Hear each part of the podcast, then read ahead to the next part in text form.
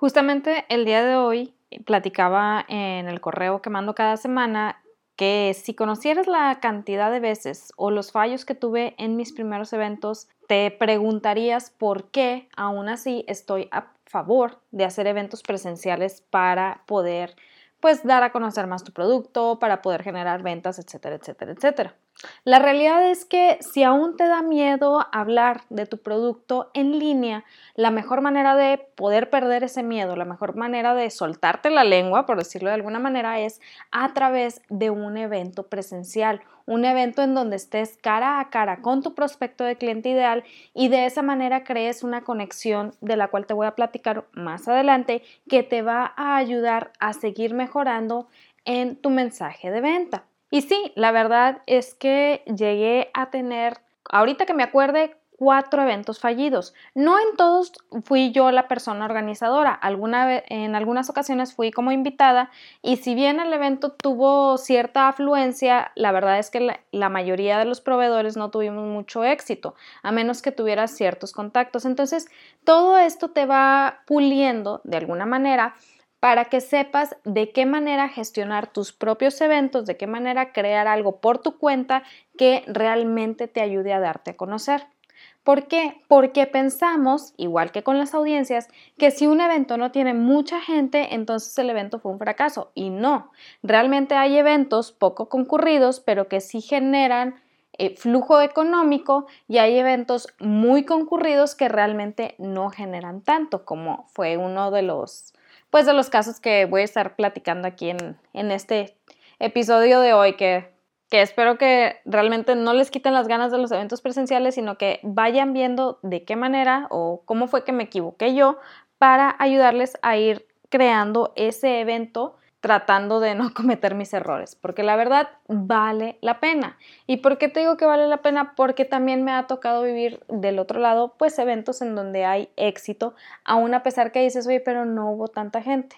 Y todo comenzó cuando hace tiempo ya había yo pasado por cierta cantidad de eventos presenciales fallidos.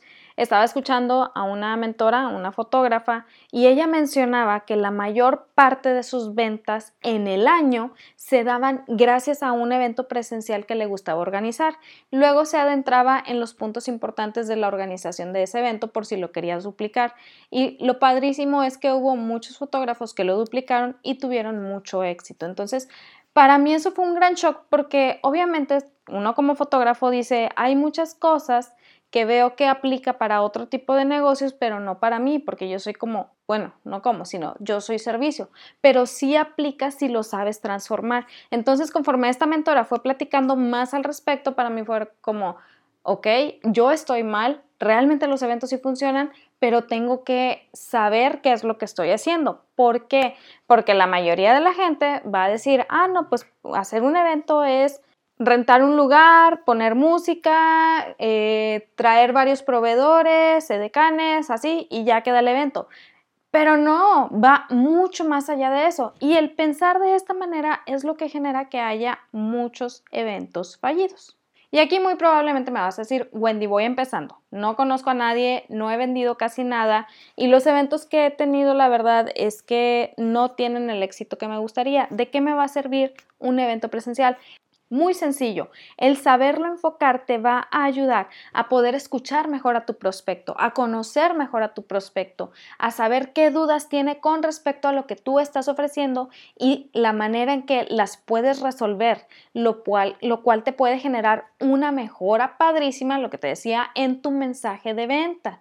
Y también te puede ayudar a ir mejorando si tu producto o servicio pues todavía tiene detalles a pulir, que realmente suele suceder. Es, es mucho más común de lo que creemos. Entonces, te puede ir diciendo de cierta manera sin que el comentario sea, ay, es que está muy caro. No, sino puedes ir entendiendo más bien qué detallitos tienes que pulir para poder, eh, ahora sí que dar un servicio que a todas luces supere la expectativa de tu prospecto. Pero bueno, primero que nada, buenos días, mi nombre es Wendy Vázquez, soy emprendedora, fotógrafa, esposa y recientemente fui a Mexicali y me van a juzgar porque no alcancé a comer comida china. La verdad es que fui a una serie de eventos, pues mi hermana eh, se casó por el civil y, eh, andábamos un poco ocupados y las veces que pudimos comer fuera era como que comida rápida y luego ya eh, seguirle o así. Entonces no alcancé a comer comida china, entonces la gente me va a decir que no fui a Mexicali. Y el día de hoy quiero que platiquemos de este detallito que ahorita, en estos momentos, es un excelente tiempo para explotar. ¿Por qué?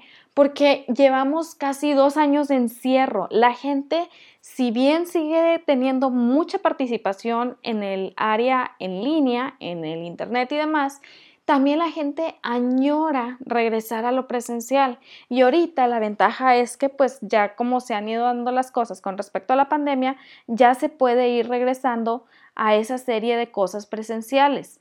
Muchas veces pensamos que los eventos presenciales eh, son para beneficio nuestro y si bien estamos buscando un beneficio, también no debemos olvidar que es nuestro prospecto quien debe salir realmente beneficiado.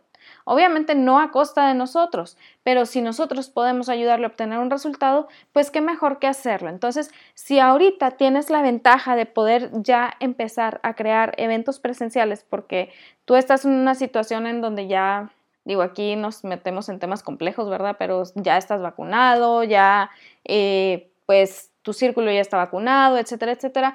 Mi invitación es considera crear un evento presencial porque te va a ayudar muchísimo en todo lo que te he platicado anteriormente.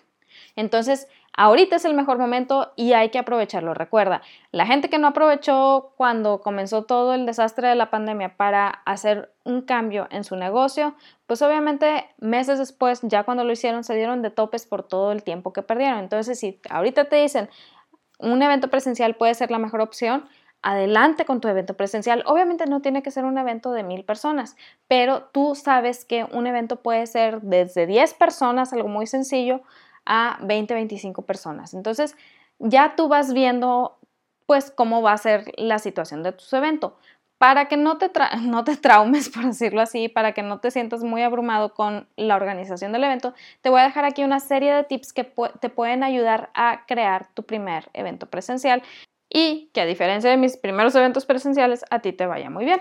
Pero antes de eso, primero que nada, aquí vamos a hacernos una pregunta. ¿Qué es mejor? ¿Ser anfitrión o ser invitado de evento? La realidad es que para mí y lo que he ido viendo es mejor ser anfitrión. ¿Por qué? Es el equivalente al mundo en línea a tener o a ser dueño de tu propia audiencia. Y créeme, siempre, siempre, siempre, siempre es mejor ser dueño de la audiencia. En el caso de presencial, es mejor ser el anfitrión.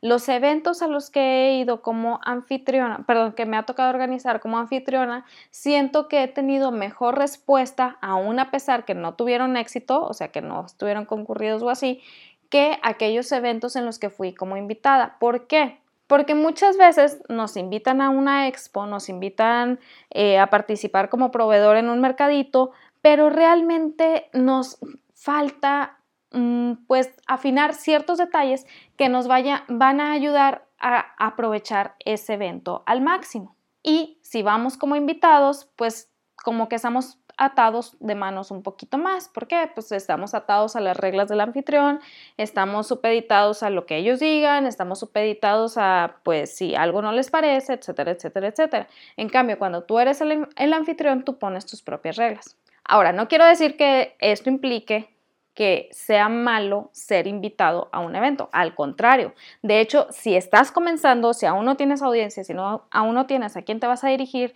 la mejor manera de empezar a construir es siendo invitado a eventos de otros, eh, organizados por otros anfitriones más bien. Entonces, ser invitado sí es una ventaja, pero, te repito, hay que tener claridad en ciertos puntos.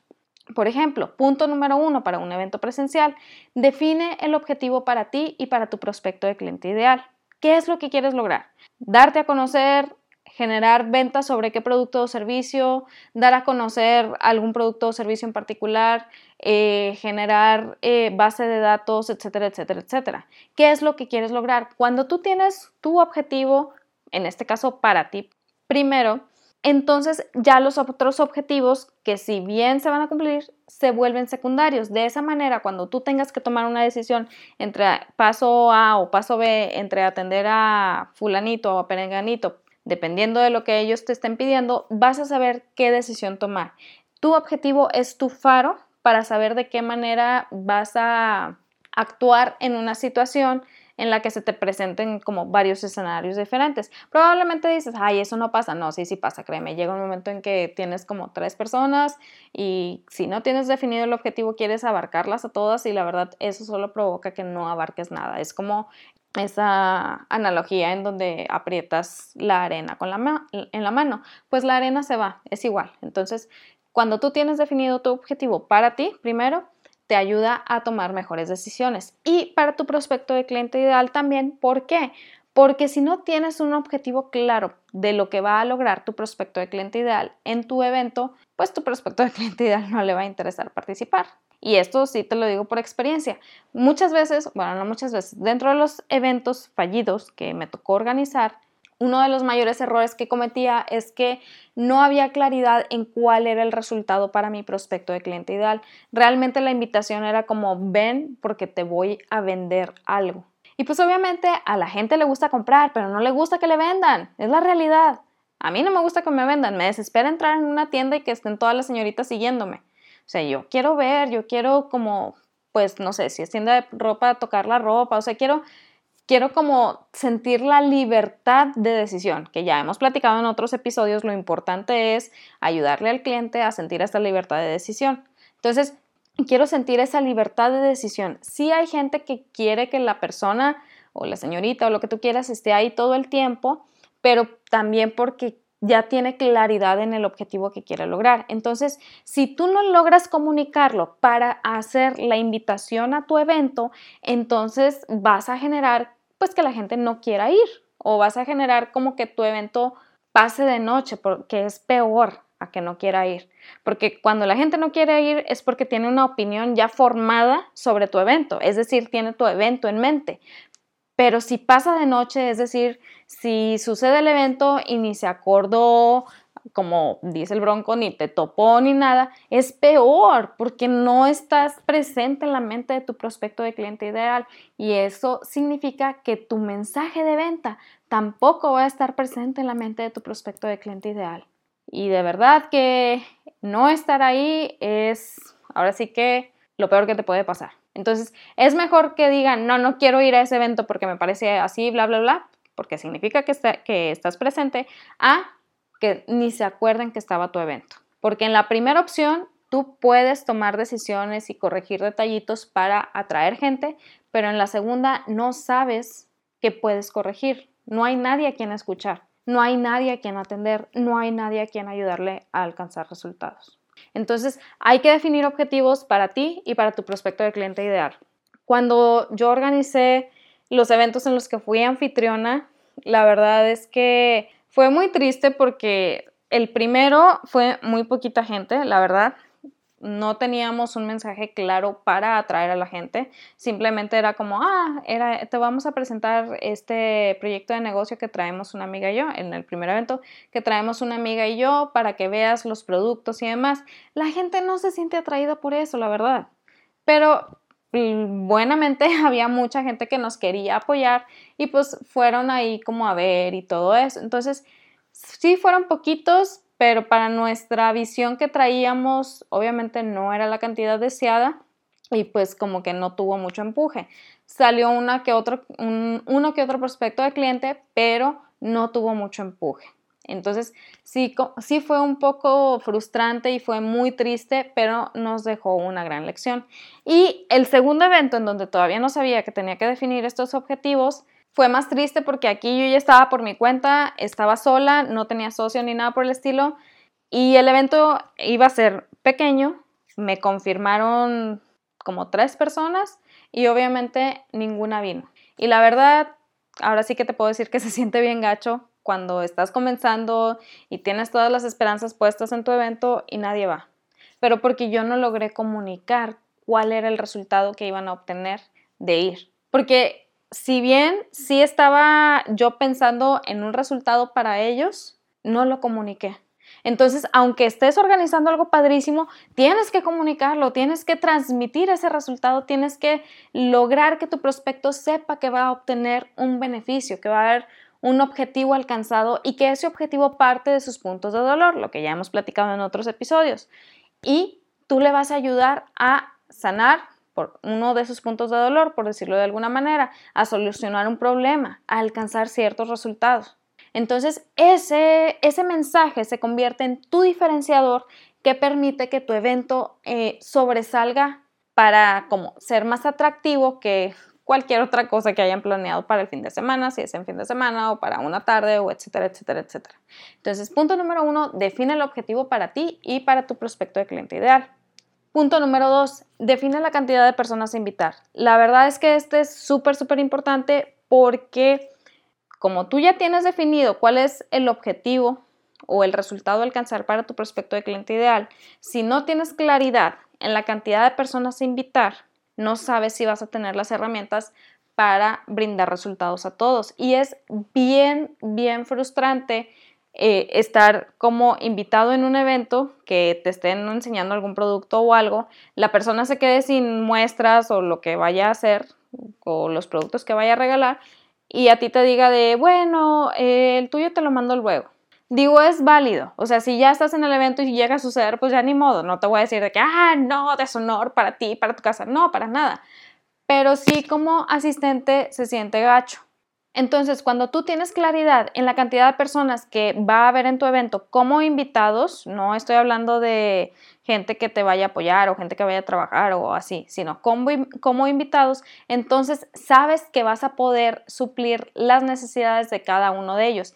Y también te da otra ventaja muy, muy importante. Si por alguna razón la gente se está sintiendo muy atraído a tu evento, padrísimo, adelante y quieren participar, pero estás viendo que se salen de la cantidad estipulada, puedes empezar a crear tu base de datos, que es muy importante porque ya lo he dicho en otros episodios. La lista, construye tu lista, construye tu lista. Y lo mejor de todo es que esta lista va a comenzar a construirse sobre gente interesada en lo que tú tienes para ofrecer. Es decir, una lista, pues ahora sí que expectante de lo que tú tienes para ofrecer. Entonces, cuando tienes definida, definida la cantidad de personas a invitar, ya empiezas como a tener mejor eh, planeación en cuanto a lo que vas a lograr, los resultados que vas a ayudarles a alcanzar y también planeación a futuro. ¿Por qué? Porque estás empezando a construir tu lista. De verdad, no me canso de decir lo importante que es la lista. Y aquí te voy a hacer una confesión que la verdad me da mucha, mucha pena hacerla, pero fue algo que me sucedió a mí también en uno de mis eventos fallidos. La verdad, ese evento no era fallido. Eh, yo iba con mucha claridad de si no logro vender, mínimo quiero hacer mi lista y llevé todo para poder empezar mi lista. La gente estaba muy, eh, pues muy amablemente dándome sus datos, todo estaba perfectamente bien, pero nunca respaldé nada. Lo llevaba en una hoja física, en aquellas épocas, ahí todavía no podía llevar laptop, estaba yo más jovencilla y mil cosas, ¿no? Lo llevaba en una hoja física, se terminó el evento y perdí la lista. Nada más de acordarme todavía me da dolor de cabeza. Perdí la lista. No sabes lo gacho que se siente eso. Te lo prometo que cuando se acabó ese evento yo me sentía la persona más inútil del mundo. Me sentía como que, pues te sientes como el mayor fallo, porque dices, oye, yo venía a esto, ya tenía claridad, ya tenía objetivo, ya tenía bla, bla, bla, y adiós lista. Luego pasa el tiempo, meses después, encuentro la dichosa lista, pero pues obviamente ya no era el momento para escribir, que ese es otro punto importante. Si la gente fue a tu evento, construiste tu lista, ya empezaste a pedirles los datos, la gente te dio datos. Obviamente, y aquí esto también es un punto importante, no todo el mundo te va a dar sus datos correctos. Esto es real, esto pasa siempre. No por eso te vas a sentir mal de, ay, es que no me dio sus datos correctos, no me quiere. No, o sea, pasas con el siguiente que sí te los dio y punto. Así las cosas. Entonces, pues encontré la lista, ya no era momento. ¿Por qué? Porque cuando tú tienes tu evento presencial y tuviste éxito, o sea, la gente salió muy feliz, salió muy contenta con sus resultados, salió con ganas de más, el mejor momento para escribirles es esa misma semana. No perder el tiempo. Y más si tú eres el anfitrión de ese evento. Es una gran ventaja que tienes entre manos. Si te fijas, todo lo que te voy platicando en los episodios es como una especie de conjunto de ventajas que tenemos entre manos para poder seguir dándonos a conocer, para poder seguir avanzando, para poder estar presente en la mente de nuestro prospecto, pero lo vemos tan irrelevante en el momento que no lo hacemos. Y como no lo hacemos, pues la gente se va olvidando y entonces sí decimos, ay, es que no funcionan las estrategias que me dicen. No, el chiste es cada que se pueda repetir estas estrategias porque son esas piedritas o más bien es esa, es esa gotita que va agujerando la roca, gotita, gotita, gotita, gotita. Y antes de que te, das, de que te des cuenta, ya monetizaste, ya vendiste más, la gente confía más en ti y pues la verdad es que eh, la confianza no se compra con nada del mundo, a menos que seas político. Y la verdad es que este podcast no es precisamente para políticos. Entonces, sí trata de seguir ganándote esa confianza al escribirles luego, luego, lo más pronto posible. Obviamente, si el evento terminó hoy, no les vas a escribir hoy en la noche, pero si al día siguiente o dentro de dos días. Había una persona que mencionaba que él no escribía, después de un evento de expo en donde era proveedor, es decir, donde era invitado proveedor, él no escribía al día o al segundo día porque dice, todo el mundo le va a estar escribiendo en esas fechas y sobresalir es bien difícil. Dice, él escribía hasta una semana después. Una semana después todavía es bastante válido. Todavía está eh, fresco en la mente de las personas, eh, pues más o menos lo que estuvo haciendo en la expo y lo que vio en la expo. Entonces, sí es bastante válido y sí, tiene razón. Sobresale más que alguien que escribe al día siguiente. El detalle es que mucha gente toma sus decisiones en los dos, tres días después del evento. Entonces como que es un arma de dos filos. Tú tienes que ir viendo qué es lo que más te conviene a ti. Pero por favor, respalda la lista, no la pierdas y escribe lo más pronto posible. Vale la pena, vale muchísimo la pena y es así como empiezas a generar confianza. Número 3. Define tu, tu, logística. Ya sabes cuál es el objetivo, ya sabes la cantidad de personas a invitar. Ahora sí, día, hora y lugar acorde a la cantidad de personas que asistirán. ¿Por qué? Dentro de, los eventos que te platico que, que me tocaba organizar, me acuerdo que era un rollo horrible buscar un lugar acorde a la cantidad de personas. ¿Por qué? Porque tienes que pensar desde el estacionamiento, de cómo van a llegar, si en carro, si en camión, si lo que tú quieras, y dónde van a dejar el carro, porque si el lugar en el que estás eh, buscando o en el que estás planeando organizar el evento no tiene estacionamiento, la verdad es que es un gorro que la gente se sienta satisfecha de ese evento precisamente. Porque porque es bien frustrante como, no sé, los invitas a cierto evento y no, es que te tienes que estacionar a tres cuadras porque fíjate que lo... Entonces es como muy cansado todo, todo eso de, ay, pues me tuve que estacionar hasta allá, pues sí, fui a que me consintieran, pero la verdad es que pues no vale la pena porque no hay estacionamiento. O sea, tienes que ver el todo, porque todo el evento es tu mensaje de venta. Ese evento es tan importante que lo que hagas y lo que dejes de hacer es tu mensaje de venta.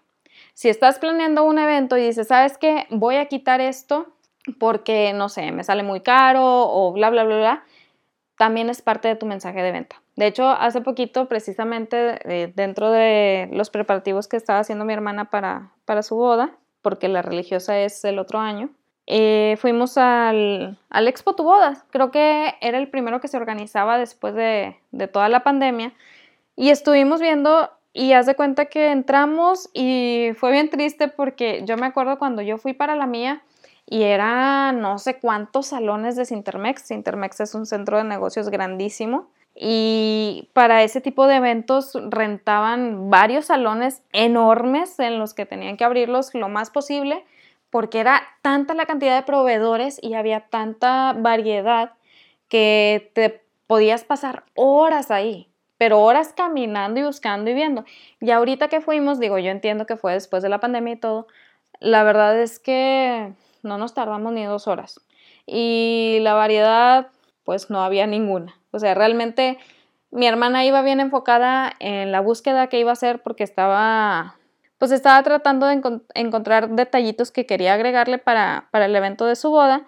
Y no, no había nada, no había variedad, no había absolutamente nada. De hecho, Había creo que casi que máximo dos proveedores por cada rubro, pero eran proveedores de cosas que, pues no cosas tan importantes para el evento. La, lo único que valía la pena es que sí había muchos proveedores de vestido, pero mi hermana en este caso ya tenía su vestido. Entonces, tienes que ver y tienes que saber qué es lo que vas a hacer y qué es lo que vas a dejar de hacer, porque eso se convierte en tu mensaje de venta.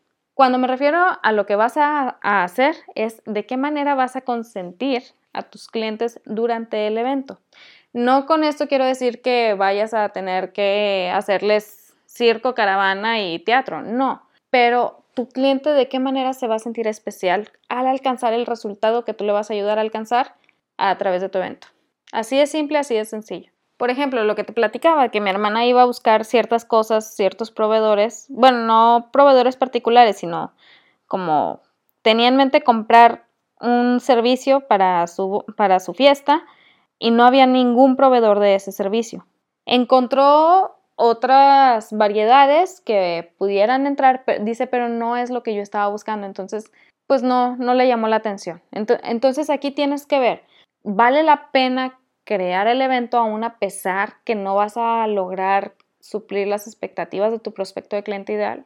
Digo, en este caso te mencionó, sí valía la pena, había muchos proveedores de vestido de novia y yo sé que muchas novias todavía no tenían su vestido, todavía no tienen su vestido por lo mismo de la pandemia, que se vio, si antes era complicado que saca cita en la casa de novias y demás, ahora es todavía más complicado por la pandemia porque saca cita y que la desinfectar y que nada más tienes tiempo limitado y bla, bla. Entonces, para ellos obviamente sí valía la pena crear el evento, aún a pesar de que fueran puros proveedores de vestido de novia.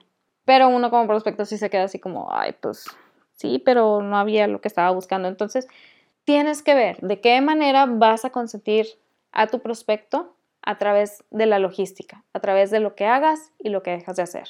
No tiene que ser un evento grande, no tienes que tener 50 mil personas, obviamente estos son eventos ya de muchos años en el mercado, pero dices, tengo un evento de 10 personas, ¿qué voy a hacer y dejar de hacer para consentirlas durante este evento? Para consentirlos durante este evento que se sientan que pertenecen aquí, que se sientan que tomaron la decisión correcta. Porque eso es muy, muy importante. Si sienten durante el evento que no fue la decisión correcta el haber ido, puchica, la verdad es que pues a ti como proveedor te va como en feria, porque ya no van a querer regresar, aún a pesar que alcancen ese resultado. Entonces, ¿de qué manera puedo hacerlo sentir que tomaron la decisión correcta? Porque a final de cuentas va a ser, su decisión. Ya que tienes definida la logística, ahora sí nos vamos al punto número cuatro, costos y precios. Y esto es muy importante porque la mayoría de la gente piensa, y me voy a meter en temas escabrosos y temas controversiales, pero X. La mayoría de la gente piensa que por ser un evento en donde vas a dar a conocer tu producto tiene que ser gratuito. Pero te voy a comentar algo. Uno de los errores que yo cometí eh, en uno de los eventos que te platiqué en donde no vino nadie fue que yo quería cobrar en un inicio. Y, y aquí me vas a dar un zape, muy probablemente. Y una de las personas que iba a venir me dijo, sí, cobra, está bien. O sea, yo le pasé el precio, me dice, sí, sí, está bien. Pero luego, como en esos momentos yo no tenía muy buena relación con el dinero, que también afecta a tus ventas, me dolió el corachonchito se me hizo un corachonchito de pollo y les dije, no, ¿saben qué? Siempre no va a ser gratis, no voy a cobrar. Gran error. No iba a cobrar para yo sacar dinero de ese evento. A final de cuentas era un evento que yo estaba pensando como para dar a conocer eh, cierto producto. Iba a cobrar pues como algo simbólico para que la gente asistiera. En esos momentos yo no sabía qué era lo que, lo que quería hacer al cobrar. Ahorita ya lo sé. Generar compromiso. El que tú cobres, aunque sea algo simbólico, genera compromiso. Por ejemplo, hay fotógrafos que me sorprende muy gratamente, muy padre, que hacen su model call cuando lo necesitan, es decir, cuando quieren practicar algo nuevo y no quieren hacerlo con un cliente de paga, eh, pues haces como un llamado y pues de cierta manera regalas cierta cantidad de fotos y pues con la condición que te dejen practicar esa técnica que, deseas.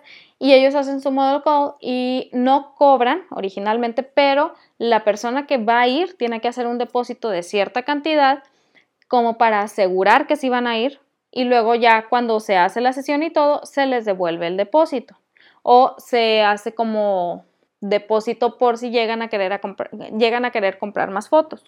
Entonces, esto está padrísimo, ¿por qué? Porque dices, ay, pero les devuelven el depósito, entonces es gratis. Sí, pero el hecho que hagan el depósito ya los compromete, porque si no llegan a asistir o si llegan tarde, pierden ese depósito.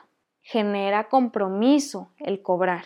Entonces, si tú estás organizando tu evento presencial, pero como te pasa como me pasó a mí que te gana el corachoncito de pollo, no, no dejes que te gane. Agarra ese corachoncito de pollo, amárralo y tú cobras lo que tienes que cobrar para poder generar ese compromiso. Pueden ser dos dólares, pueden ser cinco dólares, o sea, no tiene que ser gran cosa, pero sí algo que genere compromiso, que genere asistencia. Y si por alguna razón no pueden asistir, entonces pues se pierde ese, ese, ese depósito, o sea, se pierde ese dinero, pero no te quedas en ceros tú, porque a final de cuentas tú estás proveyendo algo durante el evento. Te digo, yo sé que puede ser un tema muy controversial, un tema que mucha gente difiera porque dice, no, es que si es gratis, atrae más. Aquí te voy a decir, no es cierto. Justamente hace poquito estaba platicando con una persona que voy a entrevistar, si Dios me lo permite, en este podcast dentro de poco, que durante la pandemia, bueno, no durante la pandemia, poco antes de que comenzara la pandemia, perdió su trabajo, se iba a casar y luego se casa y empieza la pandemia y él todavía no tiene trabajo estable. ¿Qué hizo? Fue y creó un modelo de negocio que servía bastante bien durante la pandemia y no solo eso, sino que cobraba el doble de lo que cobraban sus competidores. Tuvo agenda llena todo el tiempo y no solamente eso, que todavía le daban propinas.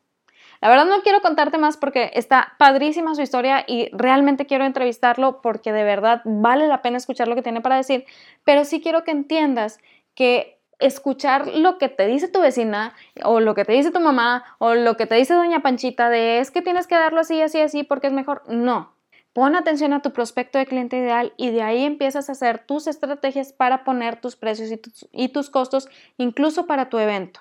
Si estás viendo a la persona emocionada y le mandas el precio y te dice, claro que sí, yo te lo pago y te lo paga, estás haciendo bien. Genera ese compromiso y la persona también así tiene la certeza de que va a poder alcanzar los resultados que tú le estás prometiendo.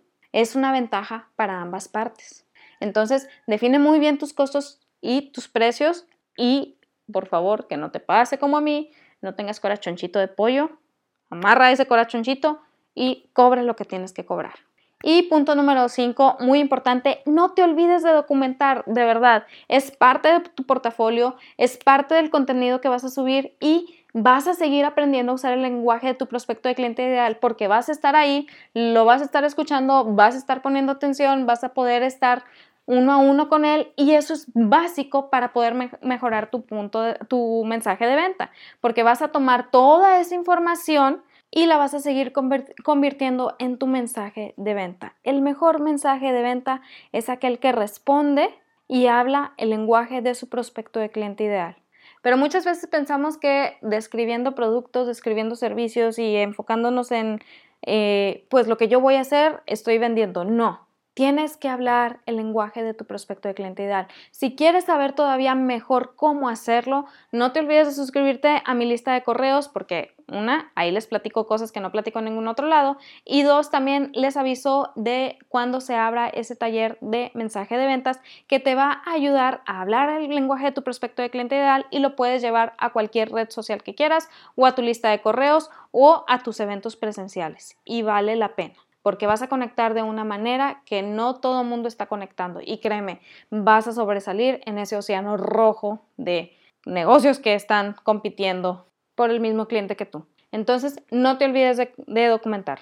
Así que, en resumen, vale la pena tener un evento presencial, vale la pena ser anfitrión de uno, vale la pena también ser invitado, pero es muy importante, número uno, definir el objetivo para ti, para tu prospecto de cliente ideal.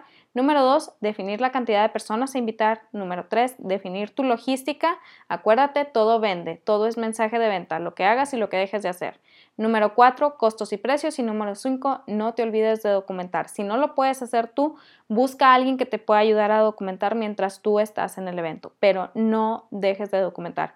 Incluso hay estrategias padrísimas en las que tu público está tan eh, enamorado de lo que estás haciendo que se convierten en esas personas que documentan lo que tú estás haciendo. Entonces, vale la pena. Esto era lo que quería platicarte el día de hoy. Espero que te sirva muchísimo. Si conoces a alguien que también le puede servir esta información, no lo dudes, mándale el episodio y sobre todo confía. Yo sé que suena un poquito complejo, pero vale la pena tener un evento presencial. No lo dejes pasar solamente por lo que te dicen. Ahora sí que vívelo, créelo, haz lo tuyo y también recuerda que en ti está el potencial para construir algo extraordinario. Pero nada sirve que yo te lo diga si no te la crees tú primero. El chiste es hacerlo. Te deseo lo mejor y nos vemos el siguiente martes. Bye.